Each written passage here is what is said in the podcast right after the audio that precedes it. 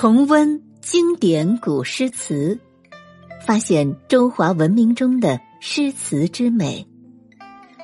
欢迎收听《经典古诗词赏析》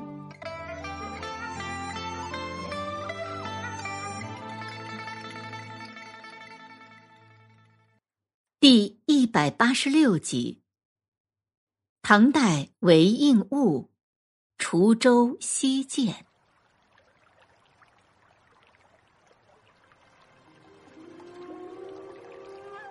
韦应物，中国唐代诗人，汉族，长安人，因出任过苏州刺史，世称“韦苏州”。他的诗风格恬淡高远，以善于写景和描写隐逸生活著称。今传有十卷本《韦江州集》，两卷本《韦苏州诗集》。今天要为大家赏析的这首《滁州西涧》。是韦应物的一首写景七绝诗。这首诗描写了春游滁州西涧赏景和晚朝带雨的野渡所见。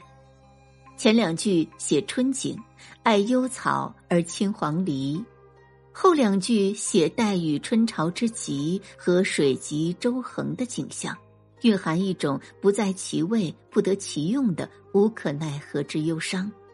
全诗表露了恬淡的胸襟和忧伤的情怀。下面，我们就来欣赏这首诗作《滁州西涧》：独怜幽草涧边生，上有黄鹂深树鸣。春潮带雨晚来急。野渡无人，舟自横。这首诗的题目《滁州西涧》，滁州是在今安徽滁州，西涧呢是在滁州的城西，俗名称上马河。诗的第一句“独怜幽草涧边生”，独怜就是唯独喜欢。幽草呢，是幽谷里的小草。这就是说我喜爱生长在涧边的幽草。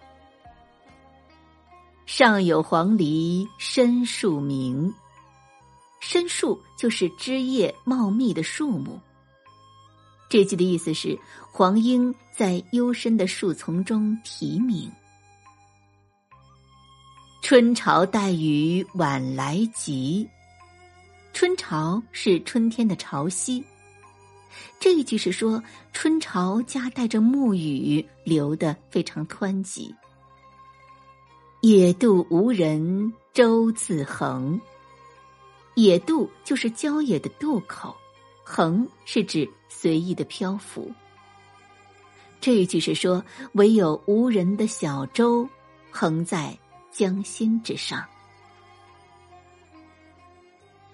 这首诗是一首写景的小诗，描写的是春游滁州西涧赏景和晚朝带雨的野渡所见。诗写暮春景物，独怜幽草涧边生，上有黄鹂深树鸣。这是说诗人独喜爱涧边生长的幽草，上有黄莺在树荫深处啼鸣。这是清丽的色彩与动听的音乐交织成的优雅景致。暮春之际，群芳已过，诗人闲行至涧，但见一片青草萋萋。这里幽草深树透出境界的幽冷。虽然不及百花妩媚娇艳，但他们那清翠欲滴的身姿，那自甘寂寞不肯驱使悦人的风表，与作者好静的性格相契合，自然而然的赢得了世人的喜爱。独怜二字，感情色彩至为浓郁，是诗人别有会心的感受，它表露了作者闲适恬淡的心境。王安石有“绿阴幽草盛花时”之句，写的是初夏之景，与此同一立意。首句写静，次句则写动了，莺啼婉转，在树丛深处间关滑动。莺啼似乎打破了刚才的沉寂和悠闲，其实，在世人静谧的心田荡起更深一层的涟漪。四句前头着一“上”字，不仅仅是写客观景物的时空转移，重要的是写出了诗人随缘自适、怡然自得的开朗和豁达。接下来两句侧重写荒津野渡之景，景物虽异，但仍然寻此情愫做展言。春潮带雨晚来急，野渡无人舟自横。这两句描写的是到傍晚时分，春潮上涨，春雨淅淅沥沥，溪涧水势顿见湍急。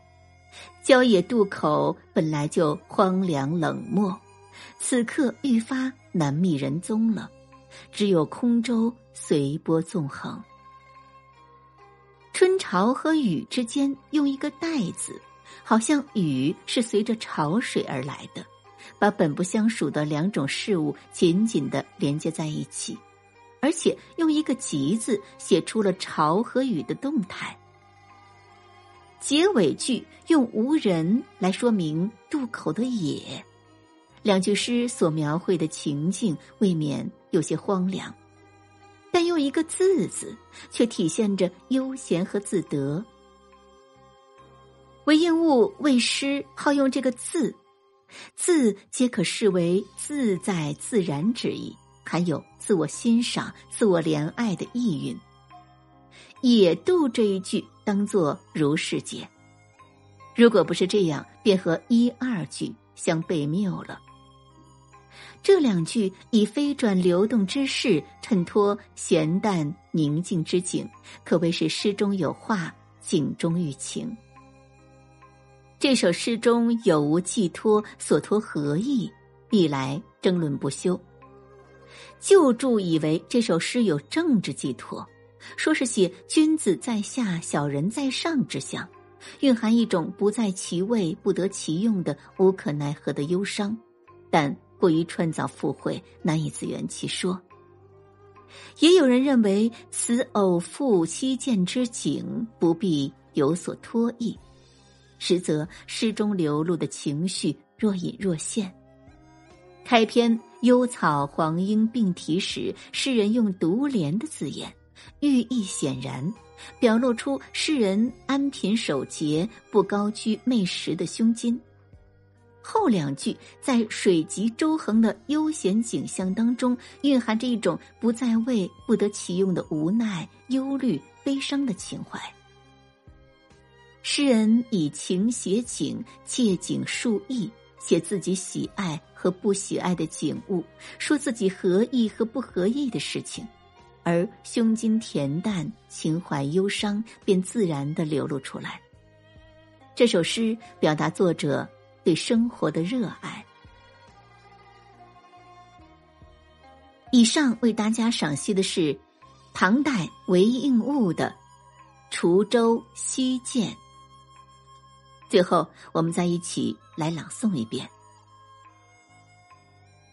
独怜幽草涧边生，上有黄鹂深树鸣。春潮带雨晚来急，野渡无人舟自横。”